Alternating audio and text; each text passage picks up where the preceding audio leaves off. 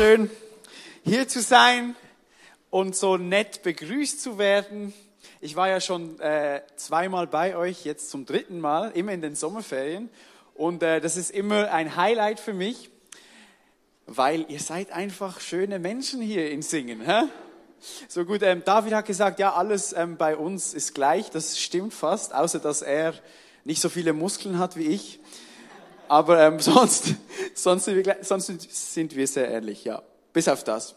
Ähm, ich möchte noch kurz was zu mir erzählen. Ich ähm, ähm, bin Pastor, wie gesagt, seit beinahe viereinhalb Jahren jetzt und studiere noch Theologie nebenbei seit über fünfeinhalb Jahren. Also ich bin ein ewiger Student und ähm, ich bin verheiratet, wie gesagt, mit der lieben Marisa.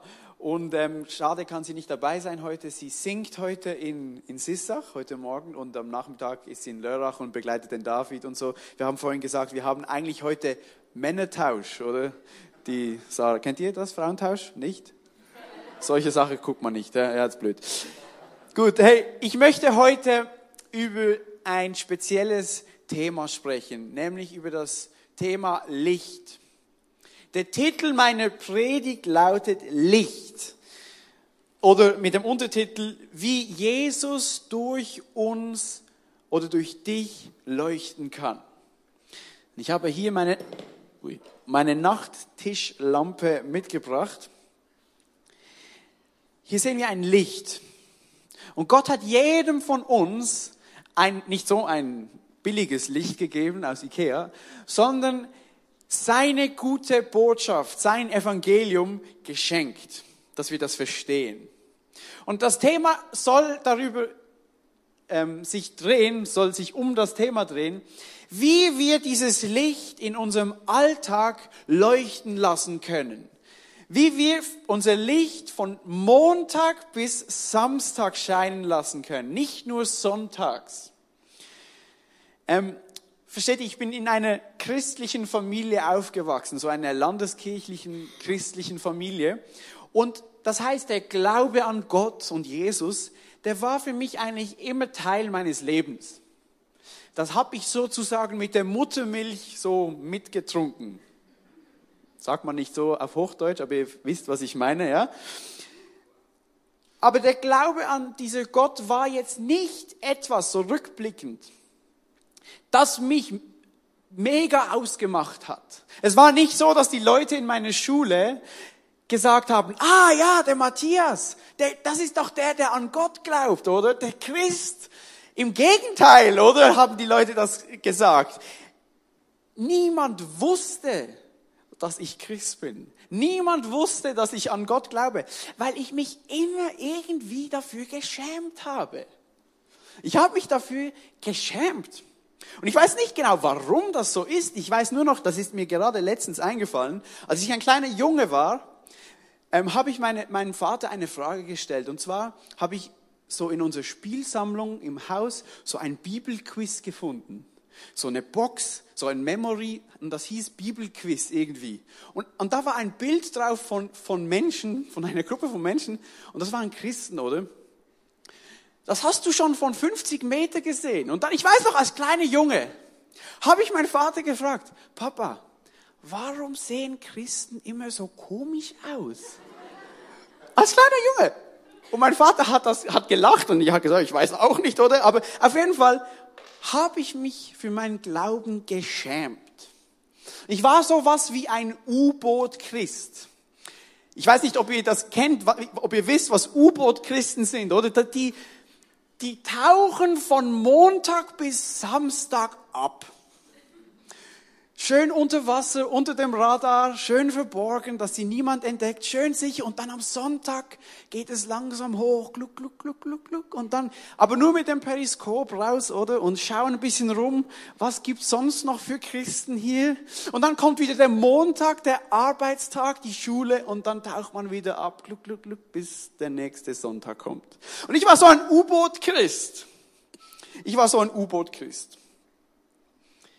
Aber nichtsdestotrotz habe ich mich manchmal ähm, dazu überwunden, die Bibel zu lesen, weil das macht man ja, wenn man an Gott glaubt, oder? Da habe ich gedacht, ja gut, ich muss das auch mal machen. Und dann liest du meistens, fängst du im Neuen Testament an und dann im Neuen Testament kommt ja das Matthäusevangelium und schon nach fünf Kapiteln kommt ein absolut mühsamer Satz von Jesus. Ich habe den immer gehasst, dass ich sogar manchmal die Bibel dann wieder zugemacht habe. Schon nach fünf Kapiteln, ich möchte euch den vorlesen, vielleicht kennt ihr den schon. Matthäus 5, 14 bis 16. Da sagt Jesus, ihr seid das Licht der Welt. Eine Stadt, die auf dem Berg liegt, kann nicht verborgen bleiben. Auch zündet niemand eine Lampe an und stellt sie dann unter ein Gefäß. Im Gegenteil, man stellt sie so auf, dass sie allen im Haus Licht gibt, dass sie allen in der Schule Licht gibt, dass sie allen im Sportverein Licht gibt. Das hat er nicht gesagt, das habe ich jetzt gesagt, oder? So soll auch euer Licht, sagt Jesus, vor den Menschen leuchten. Sie sollen eure guten Werke sehen und euren Vater im Himmel preisen. Und ich habe diesen Satz gehasst, weil er genau das in meinem Leben kritisiert hat, was ich nicht tat. Er hat genau dort ein Licht hingeleuchtet, wo ich es lieber dunkel gehabt hätte. Und obwohl ich wusste, ich kannte ja diesen Vers und andere, dass ich das Licht nicht für mich behalten soll, dass ich nicht ein Eimer darüber stellen soll, wie man so schön sagt, sondern dass ich das weitergeben sollte obwohl ich das wusste, war die Scham und die Angst und die Unsicherheit größer als das, was Jesus von mir hier verlangt. Und ich habe immer so ein, so ein, ähm, so, eine, so, so ein, ähm, ja, so ein ähm, Kessel auf mein Licht getan. Ich habe hier ein Licht mitgebracht.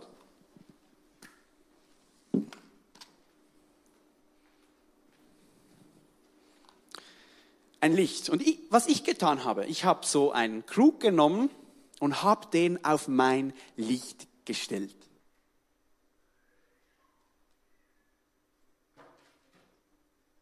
Nicht so, dass es alle im Raum sehen können, sondern ich habe es für mich behalten. Und ich weiß nicht, was dieser Kessel oder dieser Krug oder dieser Topf für dich bedeutet in deinem Leben, in deinem Alltag. Vielleicht ist das so, vielleicht hat das was mit Angst zu tun bei dir. Du denkst, was, wenn meine Freunde, was, wenn meine Arbeitskollegen, was, wenn meine Familie weiß davon, dass ich an Gott glaube, weiß, dass ich an Jesus glaube, die lachen mich doch aus oder die reden schlecht über mich, die schließen mich aus, wie auch immer. Vielleicht ist dein Kessel auch sowas wie Unsicherheit. Du denkst dir, wer bin ich schon, dass ich von diesem Licht, von diesem Evangelium, von diesem Gott erzählen kann? Ich selbst habe ja noch so viele Fragen.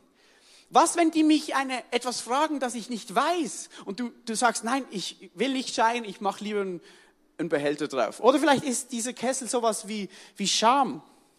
Ich habe schon gesagt, ich habe mich dafür geschämt, aber es kann ja auch sein, dass du dich schämst, weil du weißt, dass deine Freunde, deine engsten Freunde und Arbeitskollegen dich ja gut kennen. Die wissen ja, was du für Macken hast. Die wissen ja, wie du so bist. Und wenn die jetzt noch wüssten, dass ich Christ bin, oh, dann würde ich aber ein ganz schlechtes Licht auf Gott werfen, oder?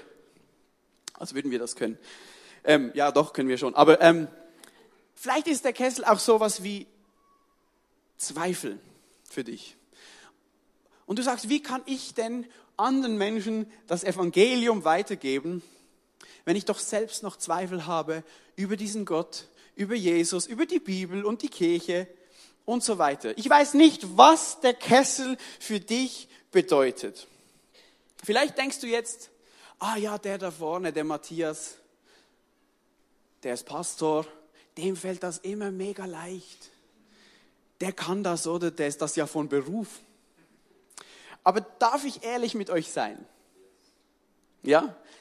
Ich habe heute noch meine Mühe mit diesem Kessel. Ich habe heute noch meine Mühe, diesen Kessel von meinem Licht wegzunehmen. Versteht ihr? Es ist eins, auf der Bühne am Sonntag von Jesus zu erzählen. Das fällt mir eigentlich noch leicht. Aber es ist was ganz anderes, von Montag bis Samstag das zu leben, was man predigt. Ich kann es euch beweisen, weil diese vier Kärtchen, die wurden von niemand anderem entwickelt als von mir. Ich habe die erfunden. Ich, die kommen aus meinem Leben. Ich weiß, von was ich rede, versteht ihr? Ich möchte nur, dass ihr wisst, ich kämpfe mit diesem Problem. Aber ich bin froh, dass dieses Problem dieses Kessels mindestens so alt ist, wie es die Kirche gibt.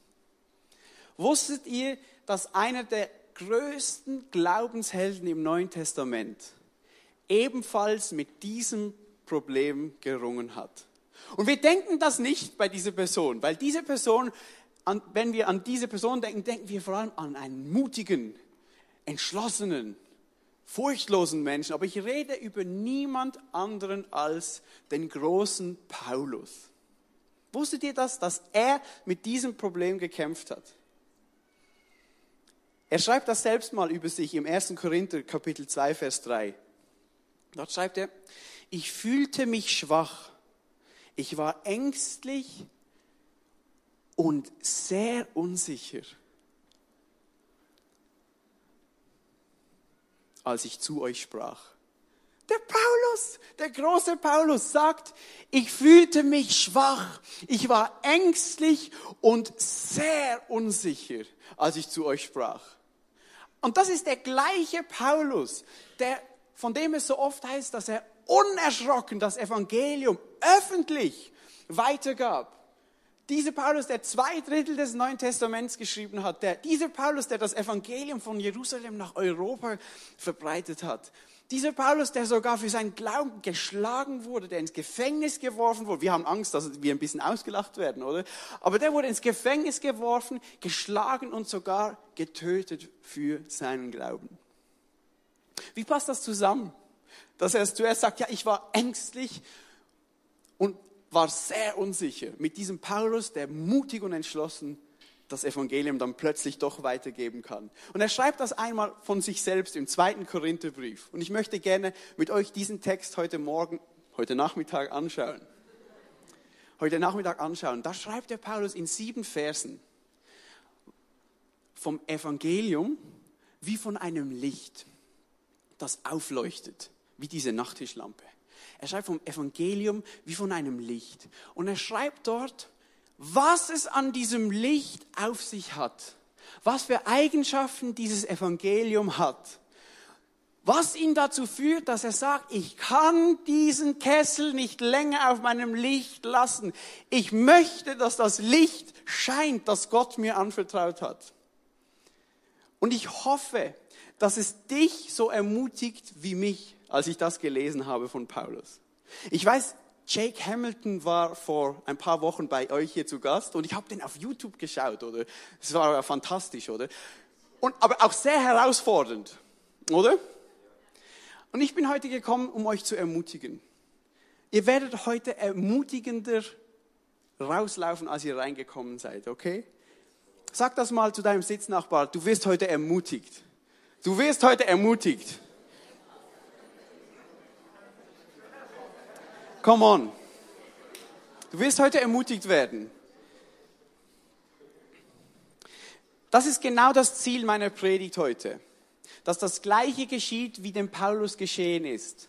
Weil er verstanden hat, was es mit diesem Licht auf sich hat, wurde er ermutigt. Und ich bete und hoffe, dass das heute mit euch hier im ICF Singen geschieht, dass ihr ebenfalls diesen Mut fassen könnt, den bei Paulus, der bei Paulus wirksam war. Okay, ich möchte den Text lesen. Es ist, sind sieben Verse, 2. Korinther, Kapitel 4, 1 bis 7. Und wir lesen den Stück für Stück und dann äh, kommentiere ich den manchmal ein bisschen, okay?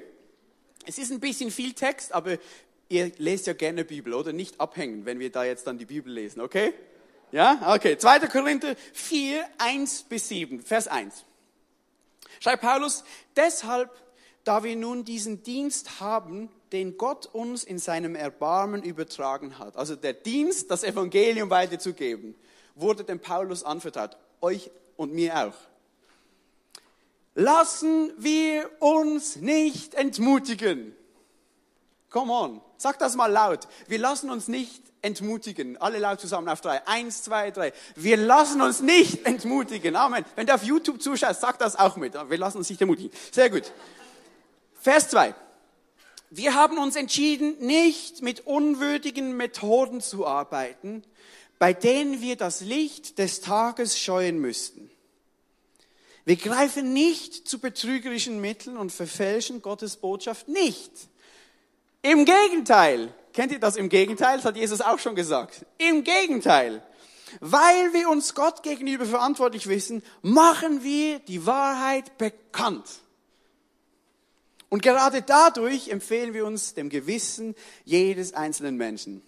Und Paulus sagt hier gleich zu Beginn, dass er die Wahrheit bekannt machen will, dass er sein Licht leuchten lassen will, dass er den Kessel wegnehmen will. Er sagt, ich lasse mich nicht mehr entmutigen. Man könnte auch sagen, Paulus sagt, ich bin, wer ich bin. Ich bin der gleiche am Sonntag wie am Montag bis Samstag. Man kann auch sagen, er sagt, ich will authentisch leben. Gott hat mir das Licht ins Herz gegeben. Ja, da ist es jetzt. Und das sollen alle Menschen sehen. Ich bin, der ich bin. Kein U-Boot-Christentum mehr.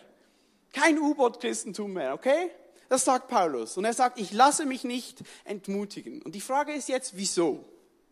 Und wir, sind, wir lesen gerade noch weiter im Text. Und mir sind vor allem zwei Punkte aufgefallen, die ich mit euch teilen möchte. Also, Vers 3. Sollte das Evangelium aber dennoch verhüllt sein, also verhüllt wie zugedeckt, so ist es doch nur verhüllt für die, die verloren gehen. Ihnen, die nicht glauben, hat der Gott dieser Weltzeit die Gedanken verfinstert, dass sie das Licht nicht sehen, das aufleuchtet durch die Verkündigung des Evangeliums von der Herrlichkeit von Christus, der Gottes Bild ist.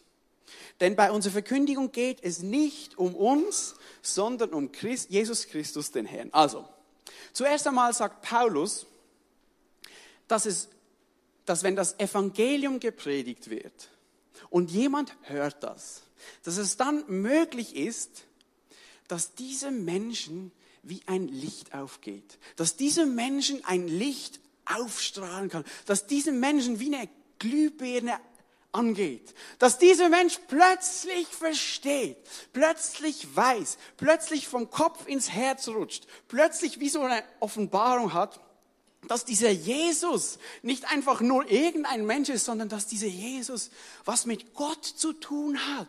Dieser Jesus hat was mit Gott zu tun. Und Paulus schreibt das so, Jesus ist Gottes Abbild. Man könnte auch sagen, Jesus ist Gottes Foto. Das könnte man so übersetzen.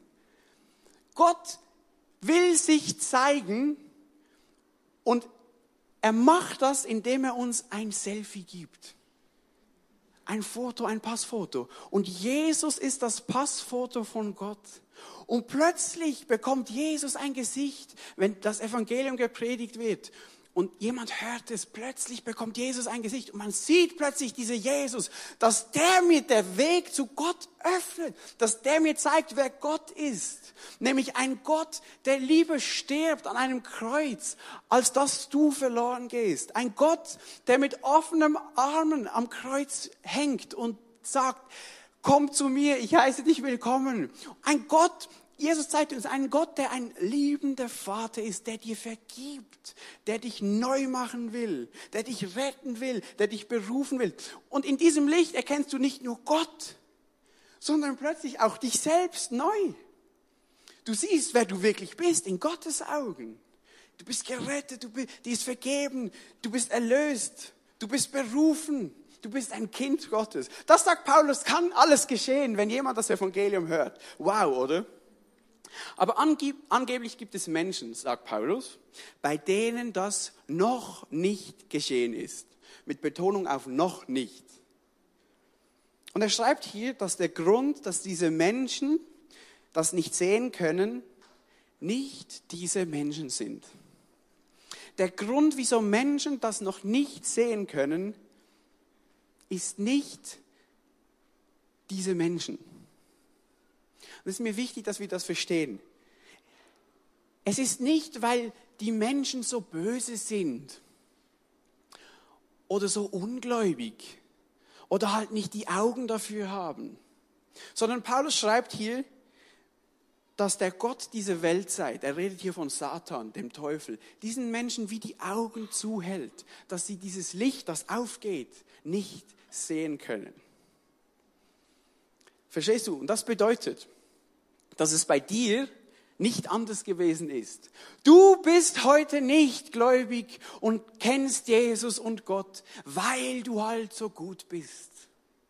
Weil du halt so gläubig bist. Weil du halt die Augen dafür gehabt hast. Nein, im Gegenteil. Und das heißt nämlich in Vers 6, und das führt mich dann zu meinem ersten Punkt, Vers 6. Ich weiß, ich habe schon viele Punkte gesagt, aber jetzt kommt dann mein erster Punkt.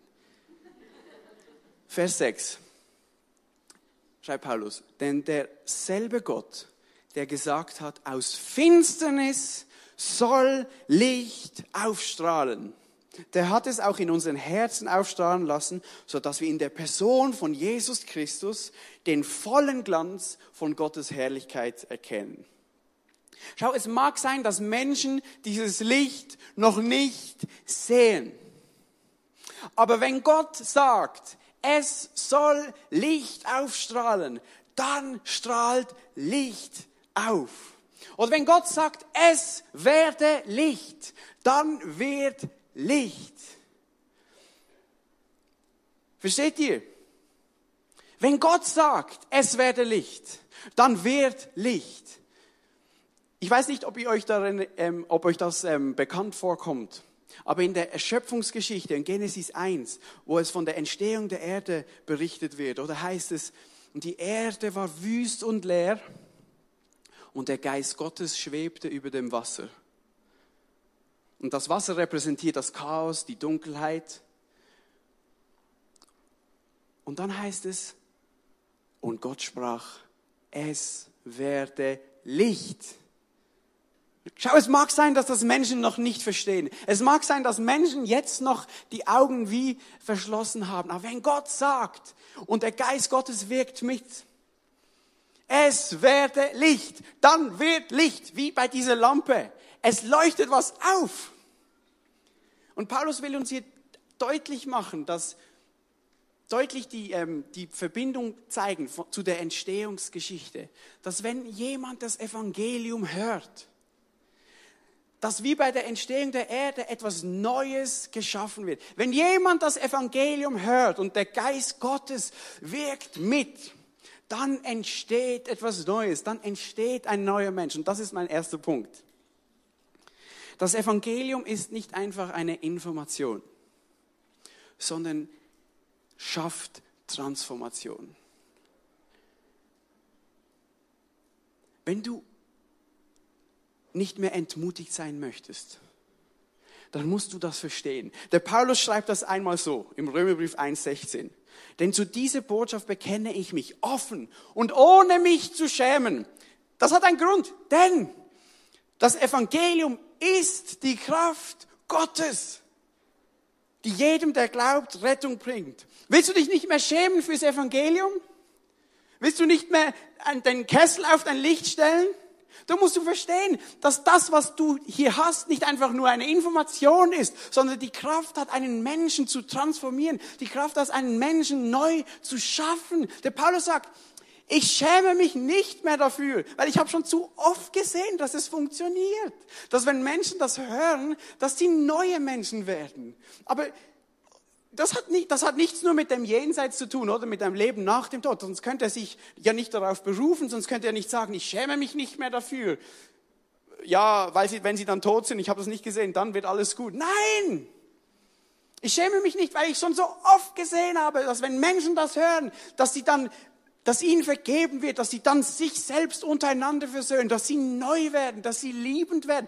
Paulus weiß, von was er redet und deshalb sagt er, ich schäme mich nicht mehr, denn es ist die Kraft Gottes. Schau, vielleicht bist du christlich aufgewachsen oder so, oder vielleicht bist du neu im Glauben und alles, was du von, von Gott und Jesus denkst, ist irgendwie so und von der Kirche. Es ist so, dass das Evangelium ist wie so eine Liste von, von Gesetzen, oder? Wie du dich als guter Christ zu verhalten hast. Aber das Evangelium ist viel mehr als eine Information. Das Evangelium hat Kraft dich neu zu machen, dir ein neues Herz zu geben, dass du plötzlich das möchtest, was Gott von dir will.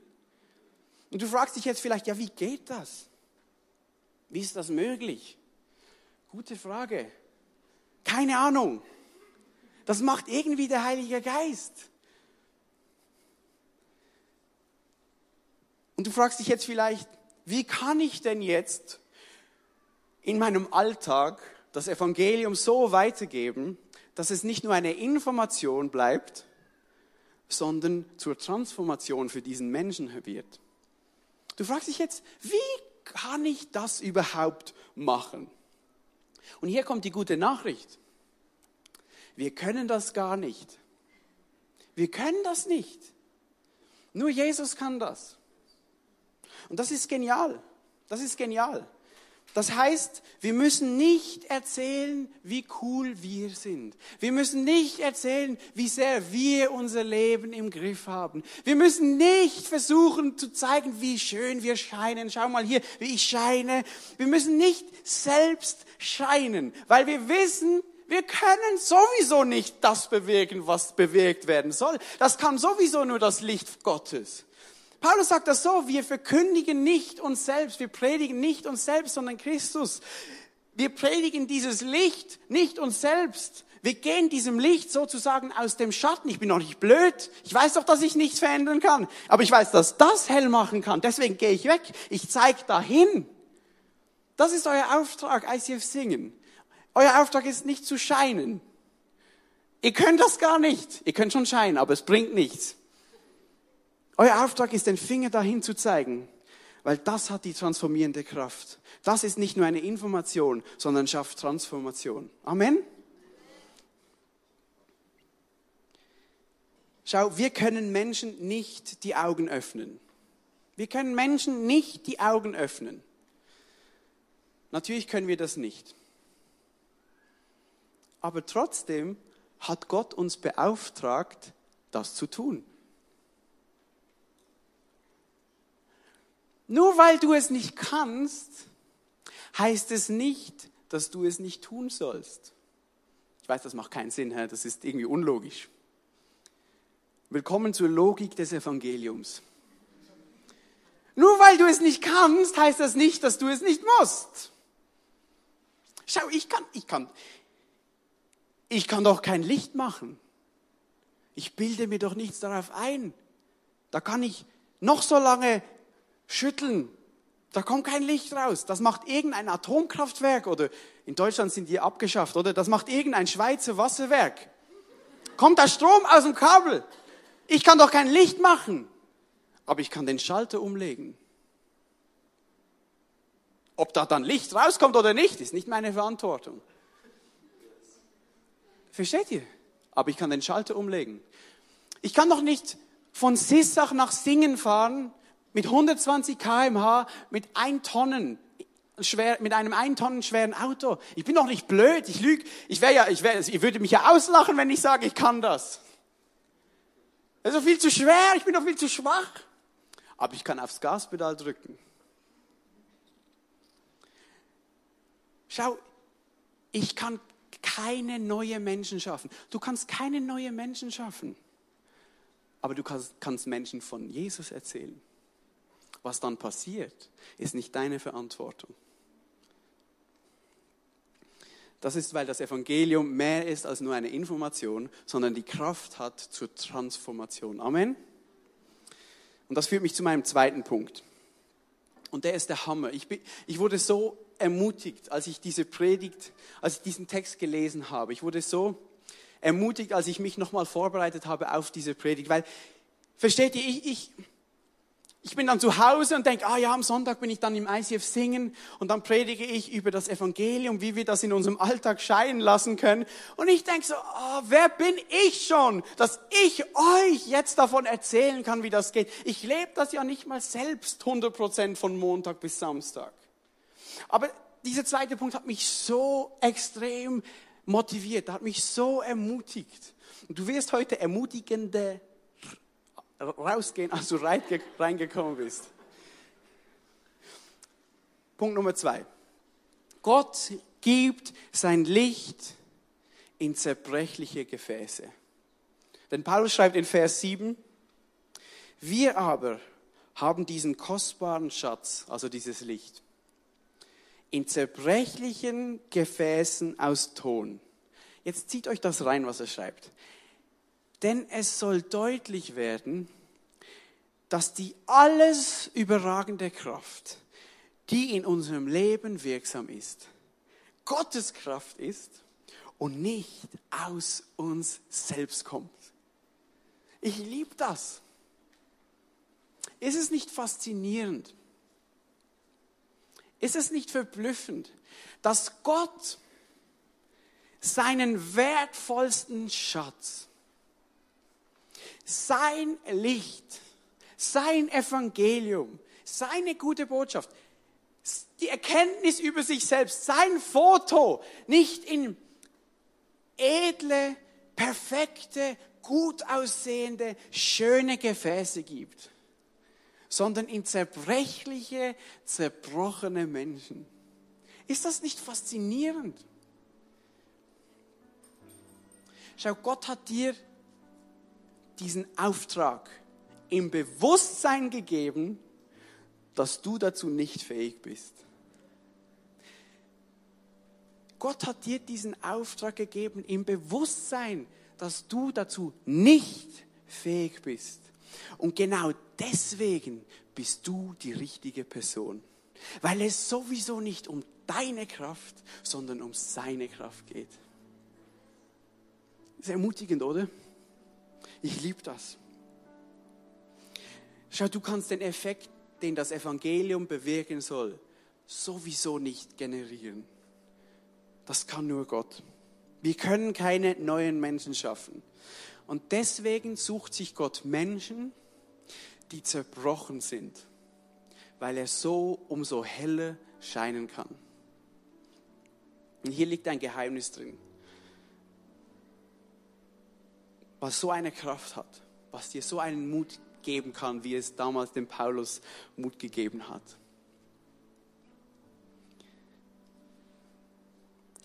Wir haben hier unser Gefäß oder unser Licht mit all unseren Ängsten, Unsicherheiten, mit unserer Scham, mit unseren Zweifeln.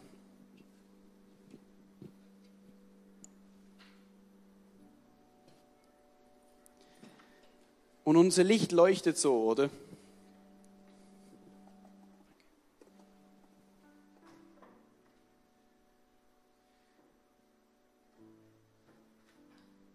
Und vielleicht, und vielleicht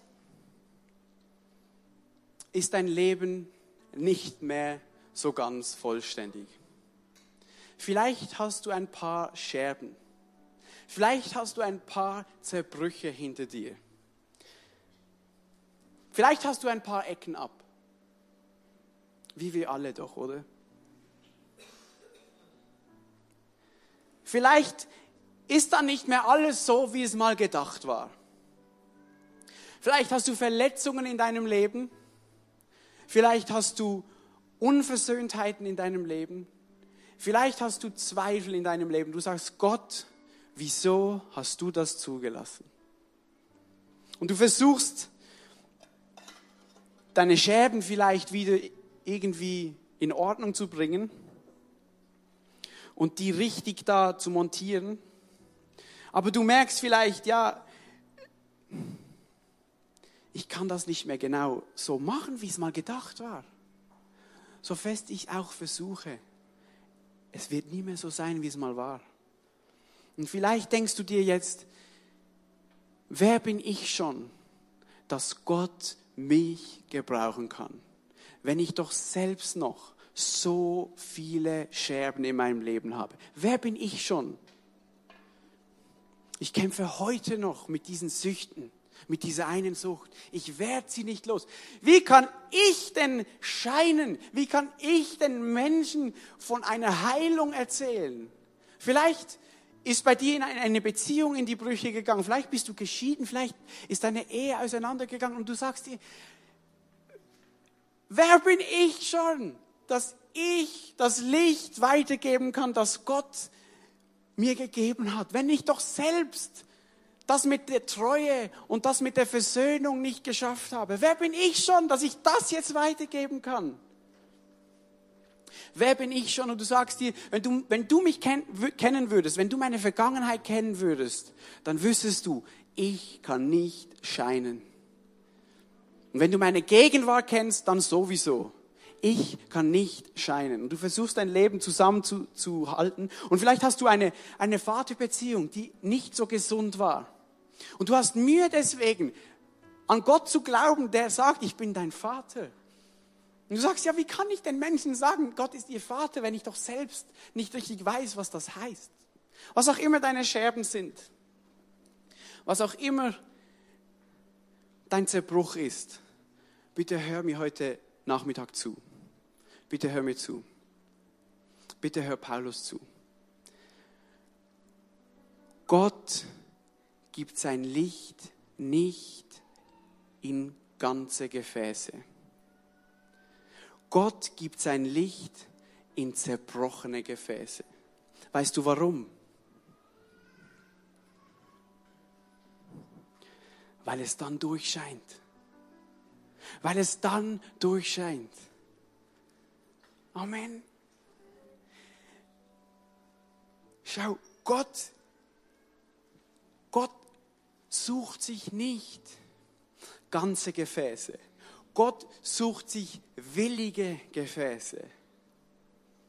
Leute, die wissen, dass sie sowieso nicht die nötige Kraft haben, die es braucht, um neue Menschen zu schaffen. Leute, die wissen, dass das Licht, das in ihnen eigentlich hell ist, sowieso nicht ausreicht, um neue Menschen zu schaffen. Leute, die wissen, dass es sowieso nicht um ihr Licht geht, sondern um sein Licht. Leute, die wissen, dass sie sowieso nicht genug Kraft haben und wissen, es geht um seine Kraft. Gott sucht sich nicht ganze Gefäße, sondern willige Gefäße, die sagen, ich weiß, ich bin nicht fähig, das zu tun, Gott, was du von mir verlangst, aber ich mache es trotzdem, weil ich mehr daran glaube, was du über mich sagst, als was ich über mich denke. Gott sucht sich willige Gefäße, die wissen, sie können es nicht und es trotzdem tun. Gott sucht sich Leute, die unsicher sind, ängstlich sind, die sich schämen, die zweifeln sogar und sagen, ja, egal, und ich mache es trotzdem, weil sie wissen, das Licht, das hier in mir brennt, das Jesus in mich reinlegt, ist nicht nur eine Information, sondern hat Kraft zur Transformation. Es geht nicht um mich, ich gehe aus dem Licht. Ich will nicht, dass du in meinem Schatten stehst. Wie dumm wäre es von uns zu glauben, dass wir das alleine könnten. Das kann nur Gott. Gott schaut für willige Gefäße, nicht perfekte Gefäße. Und Gott schaut nicht für ganze Gefäße, sondern für solche, die wissen, dass sie zerbrochen sind.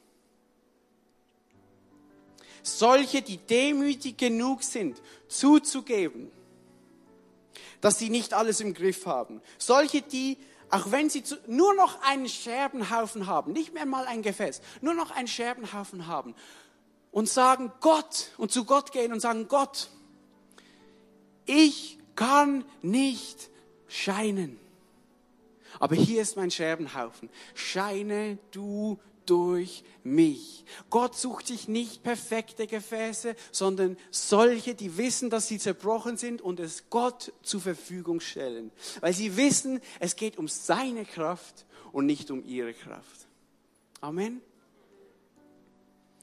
Kann es sein, dass Gott manchmal unsere Zerbrochenheiten in unserem Leben zulässt? Damit sein Licht umso heller scheinen kann. Vielleicht hast du gebetet, wieso Gott? Wieso Gott hast du das zugelassen? Gott, bitte heil mich. Bitte Gott, mach das wieder ganz. Bitte Gott, setz diese Scherben wieder zusammen. Du sagst Gott, bitte hilf mir. Und Gott sagt dir, ja, ja, das mache ich. Ich mache das. Aber vorher möchte ich dich noch so brauchen, wie du bist. Weil in deiner Schwachheit kommt meine Stärke zum Vorschein. In deinem Zerbruch kommt meine Herrlichkeit wirklich zum Leuchten.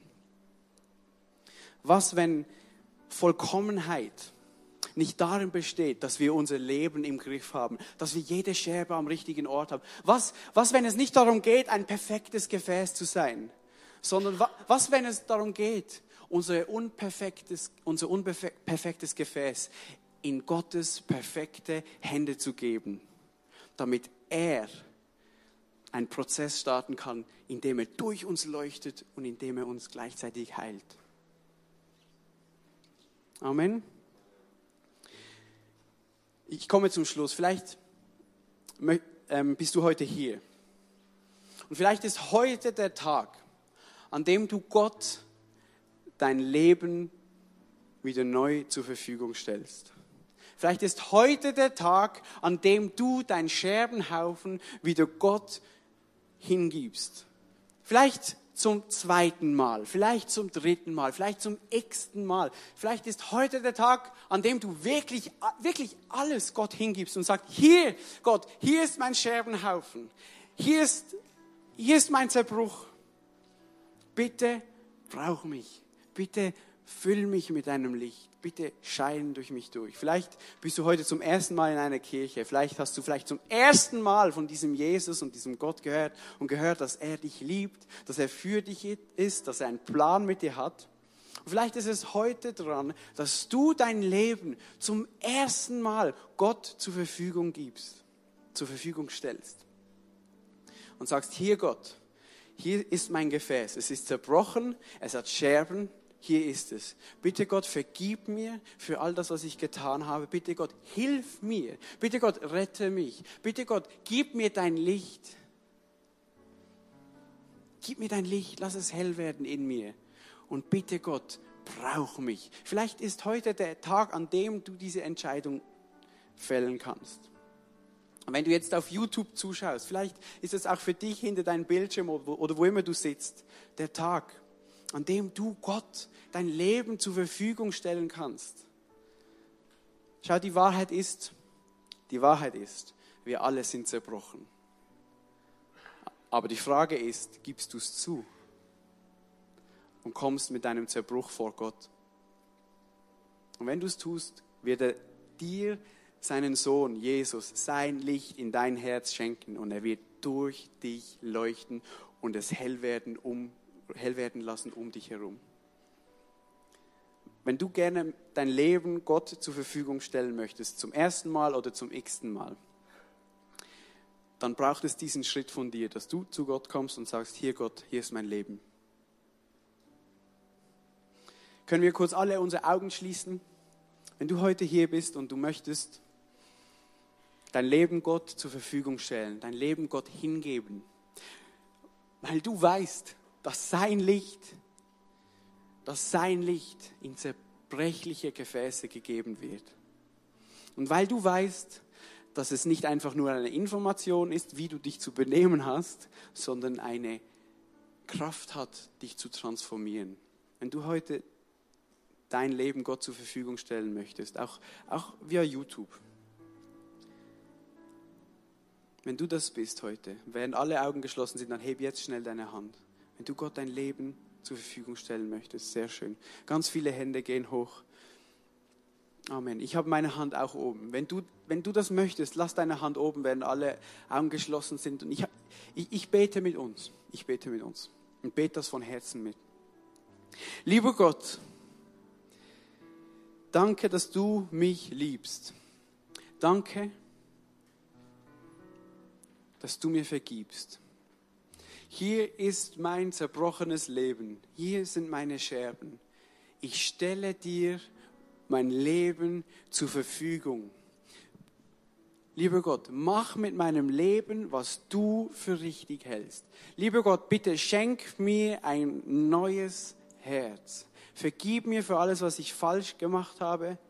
Rette mich, erlöse mich und brauche mich. Ich möchte, dass nicht ich scheine, sondern du durch mich scheinst. Von jetzt an für den Rest meines Lebens und darüber hinaus. Amen. Wunderbar. So gut. Seid ihr ermutigt? Ja? Amen.